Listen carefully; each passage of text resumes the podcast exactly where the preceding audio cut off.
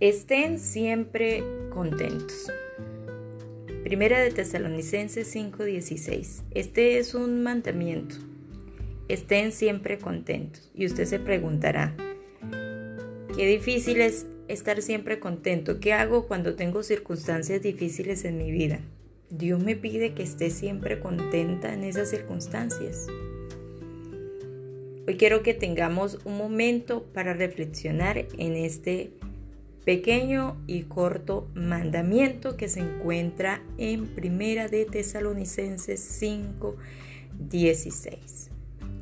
No siempre tenemos lo que queremos, sin embargo, depende de nosotros cómo disfrutemos y valoremos este momento. Estar gozoso y feliz con el presente, con el hoy es el enfoque de este mandamiento, con lo que tienes ahora. No importa si no tienes lo que usted desea, lo que quiere. Lo importante es que usted pueda estar agradecido con Dios por lo que tiene ahora, aun cuando no ha llegado a esa meta o a ese anhelo deseado. Tener contentamiento también tiene que ver con valorar las bendiciones de Dios, que a veces no simplemente son materiales. Pero el hecho de que esas bendiciones no sean materiales no significa que no son valiosísimas.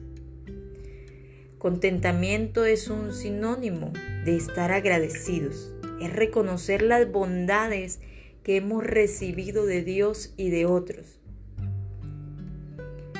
Y hacer un análisis de esa salud, vida, cuerpo, amigos, techo que usted tiene. No simplemente ver el dinero que no tiene, el problema que tiene, la circunstancia difícil que tiene, sino que es analizar lo que sí tengo, lo que Dios me ha dado ahora y sentirme un afortunado, una persona dichosa y feliz por el simplemente hecho de existir y de recibir grandes bendiciones que aunque no lo merezca, Dios se ha placido en dármelas. El apóstol Pablo es un ejemplo maravilloso de contentamiento. Él dice, sé lo que es vivir en pobreza y lo que es vivir en abundancia. He aprendido a vivir en todas y cada una de las circunstancias, tanto a quedar saciado como a pasar hambre y a tener de sobra como a sufrir escasez. Todo lo puedo en Cristo que me fortalece. Este pasaje donde Pablo dice que ha aprendido a estar en pobreza y en abundancia, lo escribe en un momento donde él está solo en la cárcel injustamente privado de su libertad y quizás con muchas situaciones adversas, con mucha pobreza. Sin embargo, él dice, he aprendido a estar contento en esta circunstancia.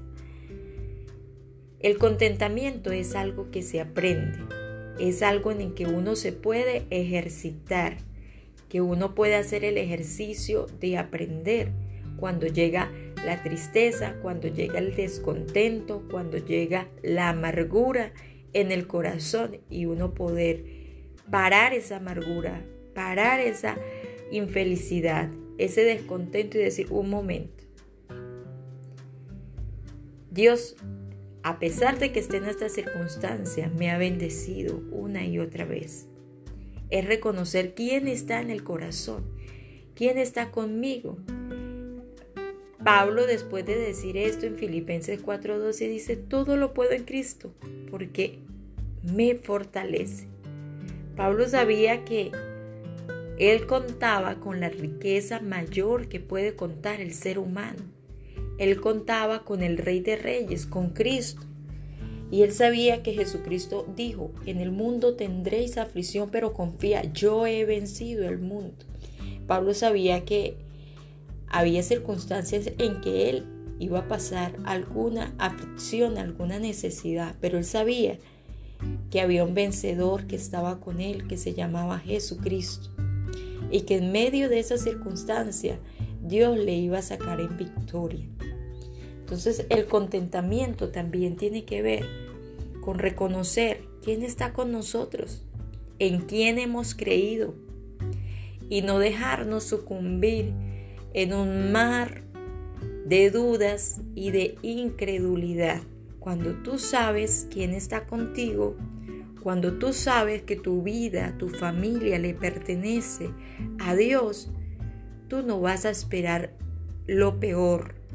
Tú no vas a tener una mente derrotista y negativa, porque sabe que aunque esté en una circunstancia difícil, Dios está orando en medio de esa circunstancia difícil.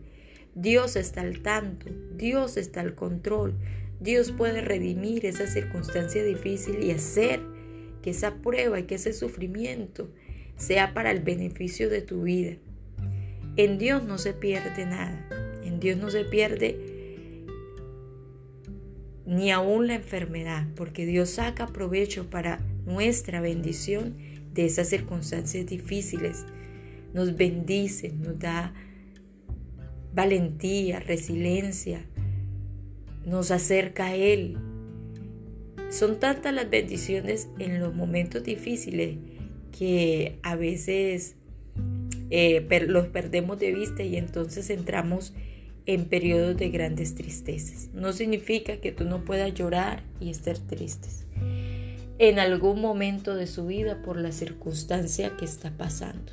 Pablo, Pablo en algunas circunstancias pudo mencionar algunas cosas que le hacían estar triste. Sin embargo, eso no le quitaba su contentamiento. Quizás lo ponía triste la conducta de ciertos hermanos, que ciertas personas volvían atrás, que ciertas personas le, le rechazaban, ciertas actitudes de personas le ponían triste a Pablo.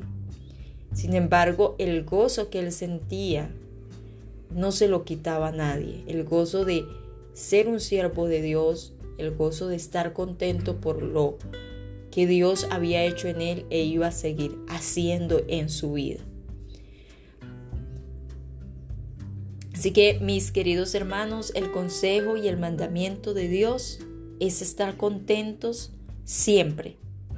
No cuando estés en abundancia o cuando todo te esté saliendo bien. Estar contento siempre es algo que se aprende cuando se agradece a Dios y cuando se sabe que el que está contigo es el Señor, Rey de Reyes, Señor de Señores.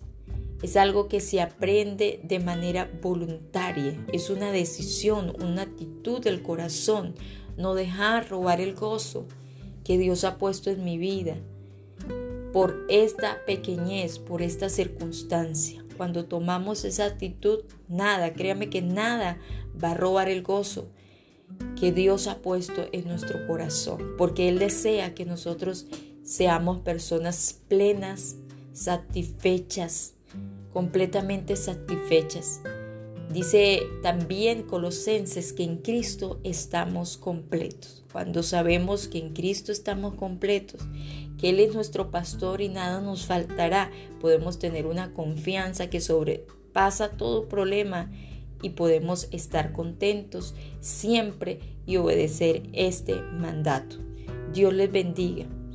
Querido Padre Celestial, te ruego por aquellas personas que están luchando con pruebas, con circunstancias difíciles. Te ruego, Señor amado, para que puedan descansar en ti, para que puedan dejar esa carga pesada en tus brazos, en tus manos, puedan quitarse esa carga de sus hombros y puedan estar contentos, Señor, sabiendo que tú eres su pastor, que tú estás a su lado, que en ti pueden encontrar que en ti pueden encontrar respuesta, que no todo está perdido, que no todo es oscuro, que no todo es gris, Señor amado. En ti hay verdad, en ti hay vida, en ti hay nueva oportunidad, en ti hay gozo, Señor amado, en ti hay protección, Padre. Permite que puedan ver las bondades tuyas antes que esas miserias en las que se encuentran o esas tristezas en las que se encuentran. Puedan valorar las grandes bendiciones que tienen al lado, Señor amado, y puedan experimentar este contentamiento en sus vidas. Muchas gracias, Señor. Amén y amén.